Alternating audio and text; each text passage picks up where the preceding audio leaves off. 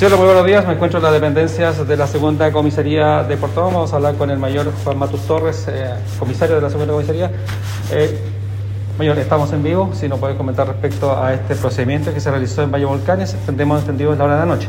Bueno, este procedimiento adoptado por personal de la CIP de la segunda comisaría por información de vecinos del lugar, donde en dicha población funcionaba una casa como prostíbulo la cual fue fiscalizado el personal de la CIP de civil de esta unidad, eh, percatándose y corroborando la información otorgada por los vecinos, procediendo a realizar el procedimiento de rigor. Este procedimiento consiste en informar a la Prefectura de Carabineros Yanquihue, quienes van a ordenar una resolución para la clausura de esta casa habitación.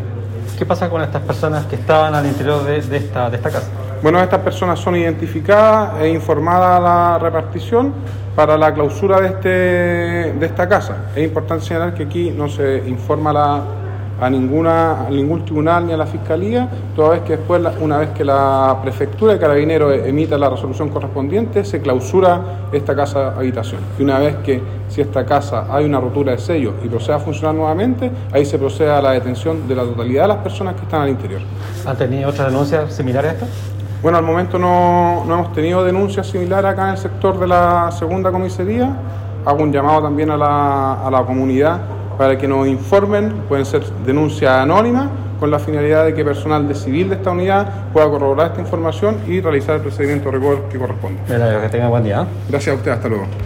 Bien, ahí escuchamos entonces las palabras del mayor de carabineros, Juan Manuel Matus, eh, comisario de la segunda comisaría de Puerto Montt, quien señalaba entonces respecto a esta clausura de un eh, prostíbulo que funcionaba en el sector alto de Portón, sector Valle Volcanes, donde al interior se sorprendieron a cuatro mujeres y también clientes al interior de esta casa que funcionaba de manera clandestina. Desde Portomón, informó para ustedes Néstor Manquián para Prensa País Lobo.